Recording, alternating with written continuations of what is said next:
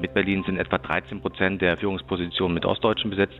Das deckt in etwa sich mit den anderen Spitzenpositionen, Fragen in Wirtschaft, ähm, aber auch Medien, auch Kultur, wo wir äh, unterrepräsentiert sind. Und das kann 30 Jahre nach der deutschen Einheit äh, nicht mehr an irgendwelchen Unkenntnissen liegen, sondern geht es um eine strukturelle Benachteiligung. News Junkies. Verstehen, was uns bewegt. Ein Podcast von RBB24 Inforadio. Heute ist Donnerstag, der 26. Januar 2023. Hier sind Henrike Möller und Bruno Dietl. Kann ich, der ich gerade 30 geworden bin, behaupten, ostdeutsch zu sein? Geboren bin ich nach der Wiedervereinigung in Berlin-Köpenick, aber trotzdem fühle ich mich ostsozialisiert. Liegt wahrscheinlich daran, dass der Großteil meiner Familie aus Chemnitz kommt. Mein Vater wiederum ist Westberliner. Ja, wenn es jetzt nach dem Ostbeauftragten der Bundesregierung, Carsten Schneider, geht, dann bist du Ostdeutsch. Ja, und du? Ich, ja, ich bin äh, Wessi. Ich bin in der Nähe von Stuttgart geboren, bin dann vor über zehn Jahren nach Berlin. Wirklich Westdeutsch habe ich mich noch nie gefühlt, würde ich sagen. Ich meine, es gab ja auch einen Grund, warum ich von dort weggezogen bin. Aber Unterschiede in der Art, wie ich aufgewachsen bin, die sind mir dann schon aufgefallen, als ich hier war. Also meine Freunde in meiner Heimat, die haben fast alle in Häusern gewohnt, also keine Mietswohnungen. Der Vater hatte da traditionell einen guten Job, hat die Familie ernährt. Die Mutter war mit den Kindern viele Jahre zu Hause. Und ich muss auch gestehen, du wirst mich auslachen, das Wort Kita habe ich erst kennengelernt, als ich nach Berlin gekommen bin. Ja, du bist so ein richtig gutes altes BRD-Kind halt. Ja, Mehr als ja. 32 Jahre ist die Wiedervereinigung jetzt her, aber Menschen mit ostdeutscher Biografie sind nach wie vor an Führungspositionen unterrepräsentiert. Das war relativ lange auch nur ein diffuses Gefühl. Seit gestern gibt es, bezogen auf Bundesbehörden zumindest, konkrete Zahlen dazu. Geliefert hat sie der Ostbeauftragte der Bundesregierung Carsten Schneider aus Thüringen.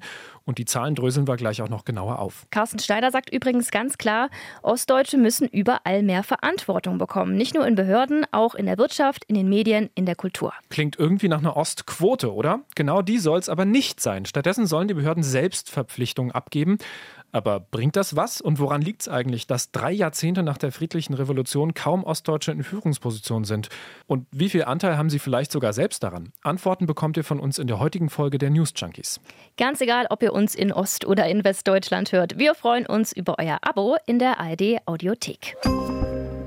Dass jemand dieses Gefühl von uns Ostdeutschen aufgreift und mal systematisch untersucht, wie es eigentlich um die Repräsentation von Menschen mit Ostbiografie in den Führungsebenen der Behörden aussieht, damit hat Carsten Schneider definitiv bei mir schon mal Pluspunkte gesammelt. Ich bin da ganz ehrlich. Angeguckt wurden für die Auswertung 4000 Führungskräfte in 94 Bundesbehörden. Und ich sag mal so, das Ergebnis bestätigt das Bauchgefühl. Das hat Carsten Schneider gestern bei MD aktuell gesagt. Wir sind ca. 20 Prozent äh, der Bevölkerung in Gesamtdeutschland, wenn ich Berlin einschließe, also wo mit Westberlin sind etwa 13 Prozent der Führungspositionen mit Ostdeutschen besetzt, nimmt man Berlin raus, sind es knapp sieben. Das deckt in etwa sich mit den anderen Spitzenpositionen, Fragen in Wirtschaft, ähm, aber auch Medien, auch Kultur. Im Kabinett von Kanzler Scholz gibt es bei 16 Bundesministern gerade mal zwei, die aus Ostdeutschland kommen. Das ist die Bauministerin Clara Geiwitz aus Potsdam und Umweltministerin Steffi Lemke aus Dessau. Nur eine der 100 größten deutschen Hochschulen wird von einem Ostdeutschen geleitet. Am Bundesverfassungsgericht gibt es nur eine ostdeutsche Richterin, die einzige seit 1990. Noch deutlicher wird es bei den höheren Führungsebenen. Da liegt der Anteil der Ostdeutschen bei 6,8 Prozent, ohne Berlin bei nur noch 4,8 Prozent. Je höher die Ebene, desto weniger Ostlerinnen und Ostler. Nicht einmal 5 Prozent, das ist ja so gut wie nichts. Gesamtdeutschland wird offensichtlich überwiegend von Westdeutschen geführt. Aber was heißt jetzt eigentlich Ostdeutsch? Klar, also du redest da die ganze Zeit von einem Gefühl, aber Carsten Schneider macht es ganz konkret am Geburtsort fest.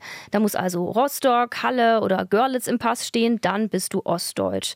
Dass das keine trennscharfe Definition ist, hat er uns im Interview heute bestätigt. Aber zu 95, 95 Prozent äh, bekomme ich damit äh, quasi ein sehr gutes Bild über wer äh, Ostdeutscher ist und wer nicht. Und deswegen haben wir das über den Geburtsort gemacht. Es ist aber so wie Sie auch sagen, gibt es eben da auch ähm, Schwachpunkte und die würden nämlich bei einer Quote, die Sie ja gesetzlich normieren müssten, dazu führen, dass man sie gar nicht durchsetzen kann. Eine gesetzliche Ostquote, wie sie beispielsweise die Linke fordert, hält der Ostbeauftragte für schwierig. Eine Quote hat erstens immer etwas Zwanghaftes und zweitens müssen Sie es auch rechtssicher belegen. Das kann ich gar nicht. Werde ich als Mensch, der nach der Wende in Berlin Ost geboren ist und auch Ost sozialisiert wurde, diskriminiert? Ganz klares Nein. Denn Diskriminierung sehe ich persönlich woanders, wenn ich von Menschen mit nicht deutschen Nachnamen höre, die nur deswegen keine Wohnung in Berlin bekommen. Carsten Schneider sieht das ein bisschen anders, hat er uns vorhin erklärt. Naja, nicht bewusst. Ich glaube, das geschieht unterbewusst, indem man eben sehr stark nach Ähnlichkeiten einstellt und auch befördert und auch in seinem Umfeld jeweils hat. Und in Teilen sind wir halt anders. Andere Biografie, andere äh, Wege, die gegangen wurden und manchmal unorthodoxe Herangehensweise an Problemlösung. Und dementsprechend glaube ich, wenn die Zahlen nicht lügen, und das tun sie nicht, gerade auch im Wirtschaftsbereich eklatant, äh, nur zwei DAX-Vorstände von 247 aus dem Osten, dass es eine Benachteiligung gibt, ja. Das unterschreibt übrigens auch die Antidiskriminierungsbeauftragte des Bundes, Ferda Attermann. Sie sagt, Diskriminierung von Ostdeutschen ist ein Problem. Sie verdienen oft weniger und sind einem höheren Armutsrisiko ausgesetzt. Carsten Schneider hat uns heute im Interview ein ganz konkretes Beispiel genannt, wie er Diskriminierung Ostdeutscher mitbekommen hat. Eine Kollegin von mir, parlamentarische Staatssekretärin, hat sich ähm, Ende der 90er Jahre beworben. Einmal mit einer Adresse in Stralsund und einmal mit einer Adresse in Hamburg. Die in Hamburg mit der Adresse ist sie bei dem gleichen Unternehmen eingeladen worden. In Stralsund hat sie die Unterlagen zurückbekommen. Ein bisschen so wie beim, bei Menschen mit Migrationshintergrund der Name äh, des Ausschlusskriteriums ist, so scheint es. Das ist aber auch etwas, was wir wirklich durch Forschung noch ein bisschen verstärken müssen und nicht nur durch äh, Meinungen oder Anekdoten, dass es da schon noch äh, Benachteiligungen gibt. Ende der 90er, sagt Schneider. Das ist jetzt eine ganze Weile her. Es gibt tatsächlich kaum Daten darüber, ob Ostdeutsche diskriminiert werden. Dazu hat der Soziologe Holger Lenkfeld aus Leipzig im Deutschlandfunk Kultur gesagt. Das kann man nicht ausschließen, aber wir können von der Forschung da keine eindeutigen Befunde zu liefern. Nach meiner Wahrnehmung sind die Effekte solcher bewussten Diskriminierung, das heißt Bevorzugung der Personen, die der eigenen Gruppe angehören, mittlerweile deutlich, müssten deutlich geringer geworden sein, weil äh, schließlich sind wir 30 Jahre später und eine ganze Generation ist seitdem geboren worden. Menschen, die jetzt, ne, die 2000, 1990 geboren sind, sind jetzt 30, die sind gesamtdeutsch. Also Diskriminierung kann man nie wirklich ausschließen. Ich halte das aber nicht für den zentralen Faktor, der für diese Unterrepräsentanz sorgt, heutzutage. Vor 25 Jahren hätte ich gesagt, da ist eine Menge dran. Ist es da nicht eher die Selbstwahrnehmung der Menschen im Osten? 2020 haben in der Studie der Bertelsmann Stiftung 59 Prozent der ostdeutschen Befragten gesagt, dass sie sich als Bürger zweiter Klasse fühlen. Im Westen wiederum waren es nur 21 Prozent. Aber warum ist das so? Warum gibt es dieses Gefühl der Benachteiligung? Bin ja ein kleiner Geschichtsnerd, aber ich bin mir sicher, dass das, was jetzt kommt, auch für euch interessant ist. Wie kann man erklären, dass so wenige Ostdeutsche in Führungspositionen sind, ob nun in der Wirtschaft oder in der Politik? Und dazu müssen wir natürlich zurückgehen, und zwar in die unmittelbare Nachwendezeit, also frühe 90er. Damals fand etwas statt, das der Leipziger Soziologe Holger Lengfeld den Elitenaustausch nennt. Also alle Führungskräfte in Wirtschaft und Verwaltung in Ostdeutschland bei den Gerichten, die systemnah waren, durch westdeutsche Führungskräfte, und zwar junge Leute, die in Ost-Westdeutschland noch gar keine Führungsposition bekommen hätten. Die hatten Anreiz und sie sind sozusagen nach Ostdeutschland gegangen. So langsam scheiden die aus. Das heißt, jetzt werden erst richtig wieder Stellen frei. Dieser Elitenaustausch wurde von einem Großteil der Bevölkerung in Ostdeutschland aber auch eingefordert mit dem Systemwechsel, sagt Dirk Hoffmann, Professor für neuere Geschichte an der Uni Potsdam. Die Diskussion 1990, 91 drehte sich sehr stark um tatsächliche oder vermeintliche SED- oder Stasi-Seilschaften beispielsweise. Die Kritik richtete sich nicht nur gegen die SED-Führung, gegen das Politbüro, sondern gegen staatliche Funktionsträger bis hin zu kommunaler Ebene, aber auch zu Betriebsleitern, deren Position in Frage gestellt wurde. Und im Zuge der wirtschaftlichen Talfahrt, äh, die Ostdeutschland dann mit dem Mauerfall und dann auch mit der Einführung der D-Mark dann äh, einhielt, gab es dann auch den Ruf nach westlicher Expertise. Das, äh, das heißt, der Elitenwechsel war dann auch verbunden mit einem Elitentransfer aus äh, Westdeutschland auf Verwaltungsebene in Behörden, aber auch in wirtschaftlichen Unternehmen. Jetzt könnte man sagen, na gut, dann sind die Ostdeutschen also selbst schuld daran, dass sie unterrepräsentiert sind in Führungspositionen.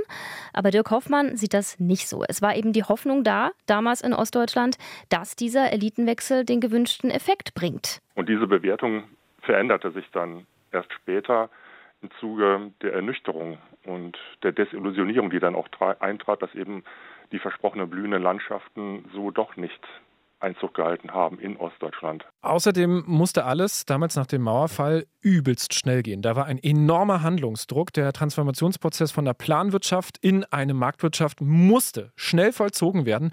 Vor allem ja auch aus wirtschaftlichen Gründen. Wir wissen, wie die DDR-Wirtschaft zum Ende der DDR hin dastand. Viele Betriebe, aber auch Krankenhäuser haben sich beispielsweise schon Anfang 1990 an Westdeutschland gewandt, um Hilfe zu erhalten, Soforthilfe, weil Krankenhäuser saniert werden mussten, weil Personal fehlte, weil Medikamente fehlte beispielsweise und ähm, ließ dann sozusagen die Debatte nach Repräsentanz Ostdeutscher in Führungspositionen äh, in Ostdeutschland äh, weitgehend in den Hintergrund treten. Das tauchte dann erst später dann auch auf.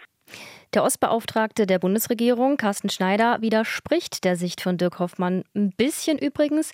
Der Elitenaustausch war von großen Teilen der Bevölkerung in Deutschland gewollt, ja, aber eben mit einem klaren Fokus auf Elite. Also ich habe diesen Wunsch bei der Staatssicherheit, bei der Nomenklatura im ZK der SED äh, etc. gesehen, aber mit Sicherheit nicht äh, bei einem Mathematikprofessor in Leipzig und bei vielen anderen, die in einem System, das natürlich auch immer Staatsnähe hatte, ähm, quasi von entweder von ganz null anfangen mussten oder sich komplett neu aufstellen mussten. Also der Elitenaustausch war am Ende viel radikaler, als sich das die ostdeutsche Bevölkerung vorgestellt hat, sagt Schneider. Und er hatte Folgen, die damals in den 90ern auch kaum vorherzusehen waren. Der Eliteaustausch hat einen Netzwerkeffekt nach sich gezogen, der es für Ostdeutsche kaum noch möglich gemacht hat, selbst in eine Führungsposition reinzukommen. Also diese Netzwerkbildung, dass man sich untereinander kannte, dass man äh, Kontakte geschmiedet hat, dass man äh, Jobs möglicherweise dann auch vermittelt hat oder jedenfalls Vorstellungsgespräche, die dann auch möglicherweise erfolgreich ausgegangen sind. Das gehört äh, dazu und das erklärt sozusagen diese Persistenz, also diese Beständigkeit äh, westdeutscher Eliten in diesen Führungspositionen. Also diese jungen westdeutschen Manager, die im Osten Karriere gemacht haben, die haben dann wieder ihresgleichen gefördert und so hat sich eine Kettenreaktion ergeben, die bis heute andauert. Und das ist oftmals auch keine bösartige Entscheidung gegen jemanden, hat der Ostbeauftragte Carsten Schneider bei MDR aktuell gesagt das ist keine bewusste Sache. Wir nehmen jetzt hier keinen aus dem Osten, sondern es gibt keine Sensibilisierung dafür. Man stellt nach Ähnlichkeit ein. Das, was man selbst auch kennt, wo man studiert hat ähm, und auch Vertrauen letztendlich hat. Und das muss sich äh, schlagartig ändern. Aber gehen wir noch mal einen Schritt in der Geschichte zurück. Also eine wichtige Rolle in dem wirtschaftlichen Transformationsprozess, der nach der Wiedervereinigung angestoßen wurde, hatte ja die Treuhand. Und ich sehe schon, du äh, verziehst ein wenig das Gesicht jetzt, wo dieses Wort fällt. Frag jede Familie im Osten und jede Familie wird dir eine Geschichte zur Treuhand erzählen können. Und sie werden zu 99,9 Prozent traumatisch sein. Nicht ohne Grund ist das so krass negativ besetzt.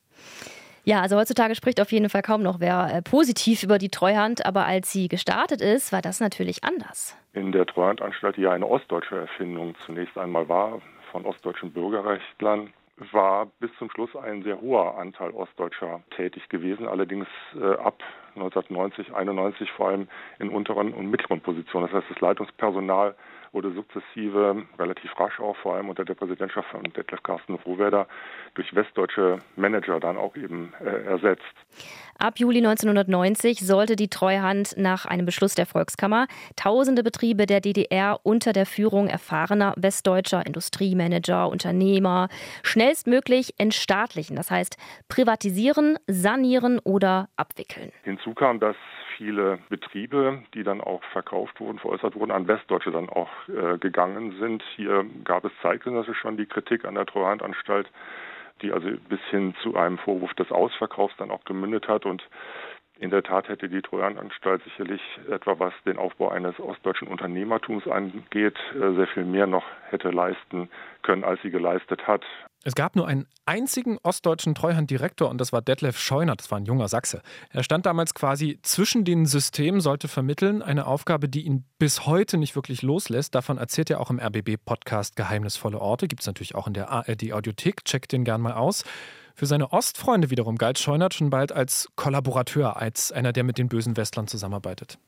Ja, lassen wir mal die Treuhand hinter uns und schauen auf eine weitere Ursache, warum nach der Wende so wenige Ostdeutsche in Führungspositionen gelangt sind. Die ähm, ostdeutschen Bundesländer, insbesondere Thüringen und Sachsen, haben äh, ein äh, relativ rigides äh, Schulsystem, das deutlich weniger Personen, also höhere Anforderungen, das weiß man aus den ganzen Bildungsstudien, höhere Anforderungen an Personen stellt, die Abitur machen. Es gibt einfach weniger Personen, die sich als Führungskräfte eignen aufgrund dieser formalen Voraussetzungen. Also die Ostdeutschen machen nicht deshalb weniger Abitur, weil ihnen die Intelligenz dazu fehlt, sondern weil die Bildungssysteme dort strenger sind, sagt Lengfeld. Ein großes Problem in der Nachwendezeit war auch, dass es einfach nicht mehr viele Leute gab. Viele Ostdeutsche sind abgewandert Richtung Westen. Es gibt da eine sehr, sehr beeindruckende interaktive Karte von Zeit Online, wie über die Jahre wirklich hunderttausende Leute den Osten verlassen haben. Packen wir euch in die Show Notes. Diese extreme Braindrain hat natürlich auch zu einem Missverhältnis beigetragen. Die Abwanderung ist, und das ist die gute Nachricht, jetzt in den letzten Jahren zum Stillstand gekommen. Es gibt sogar für die letzten Jahre Wachstum zu sehen, inklusive Berlin im gesamten Osten. Bundesbehörden sollen sich selbst verpflichten, mehr Menschen mit ostdeutscher Biografie einzustellen. Das hat sich der Ostbeauftragte der Bundesregierung vorgenommen. Carsten Schneider erhofft sich davon vor allem eines. Äh, jede Verwaltung, jedes Unternehmen ist besser, je diverser es aufgestellt ist. Und die Erfahrungen, insbesondere im Umbruch im, äh, von Ostdeutschen, sind äh, sehr wichtig auch für, äh, für diese Gesellschaft, weil es ist eine ganz andere, also wenn Sie in Erfurt oder in Chemnitz äh, aufgewachsen und die 90er Jahre erlebt haben, als im guten Bonn. Und das prägt natürlich dann auch die Politik und die Politik wird besser. Und das Zweite ist, ist Repräsentanz. Ähm, wenn, vor allen Dingen auch, ich sag mal, im Bereich Gerichte, Justiz, äh, wo wir ne, noch niedrigere Quote von Ostdeutschen haben, nur eine einzige Richterin äh, nach 30 Jahren, die Ostdeutsche ist am Bundesverfassungsgericht und das war hart, das durchzusetzen, dann ist die Frage der Akzeptanz von Entscheidungen durch die Bevölkerung in Frage gestellt. Das sieht man in sehr vielen Umfragen auch. Ähm, Demokratiebefürwortung ja, so wie es jetzt ist nein. Hat viele Ursachen, aber auch eine eben, dass man das Gefühl hat, regiert zu werden, ohne selbst zu regieren. Carsten Schneider spielt auf Zahlen wie diese hier an. Im Jahresbericht des Ostbeauftragten 2022 waren nur noch 39 Prozent der Menschen im Osten mit der Demokratie zufrieden. Der Wert ist innerhalb von zwei Jahren um fast 10 Prozent gesunken. Das sind alarmierende Werte. Aber helfen die beschlossenen Selbstverpflichtungen da? Für den Leipziger Soziologen Holger Lengfeld wahrscheinlich eher nicht. Natürlich kann man sensibilisieren in Bundesbehörden. Das ist alles richtig und wichtig und man wird ein paar Prozente steigern können. Aber sie kommen nicht auf diese berühmte 20 Prozent Repräsentanz. Wir haben jetzt 2023, das ist 30 Jahre her, über 30 Jahre her der Mauerfall das wächst sich doch ganz von alleine aus. Nee, davon kann man nicht ausgehen. Weder bei der Frage nach der Repräsentanz von Ostdeutschen noch bei der Frage nach der Ostidentität. Und da sind wir vielleicht beim wichtigsten Punkt. Es gibt diese Ostidentität, auch bei Menschen, die die DDR nicht mehr erlebt haben. Der Ostbeauftragte Carsten Schneider hatte einen in seiner Familie. Ja, mein Bruder ist 1992 geboren. Bin nicht mehr davon ausgegangen, dass er sich irgendwann mal als Ostdeutscher definieren würde. Tut es aber, ohne dass ich ihm das eingeredet habe. Es gibt ein ganzes Genre an Büchern, die inzwischen über dieses Ostgefühl geschrieben wurden. Nachwendekinder von Johannes Nichelmann, Nullerjahre vom zugezogenen maskulinen Rapper Henrik Bolz. Und dann auch noch Ostbewusstsein von Valerie Schönjan. Ihr merkt, damit kann man ganze Bücherregale füllen. Mit Valerie, die nach dem Mauerfall in Sachsen-Anhalt geboren wurde und jetzt in Berlin lebt und unter anderem für die Zeit schreibt, haben wir gesprochen. Und sie findet es richtig gut, dass der Ostbeauftragte das Thema jetzt nochmal so richtig groß aufmacht. Gerade im Osten läuft die Debatte ja schon seit Jahren. Ne? Und trotzdem ähm, habe ich jetzt von einem Freund, einem westdeutschen Freund, diesen Artikel gestern zugeschickt bekommen und war äh, mit dem Zusatz zur Kenntnis. Und ich musste ein bisschen schmunzeln, weil es für ihn offensichtlich wieder eine Neuigkeit war. Aber es ist jetzt bei ihm angekommen. Für für Valerie Schönjan ist es eine große Chance, dass der Diskurs um die Rolle von Ostdeutschen und ihren Platz in der gesamtdeutschen Gesellschaft mal aus der Ostsicht geführt wird. Ost und West befinden sich in ganz vielen strukturellen Punkten noch nicht auf Augenhöhe. Was bedeutet das? Das bedeutet, dass in den letzten 32 Jahren die politische Macht, die wirtschaftliche Macht, die historische Haupterzählung und die Diskursmacht immer westdeutsch geprägt war. Wir hören uns dann morgen wieder. Wenn ihr keine Folge mehr verpassen wollt, dann lasst uns gerne ein Abo da in der ARD Audiothek. News Junkies. Verstehen, was uns bewegt. Ein Podcast von RBB24 Inforadio. Wir lieben das Warum.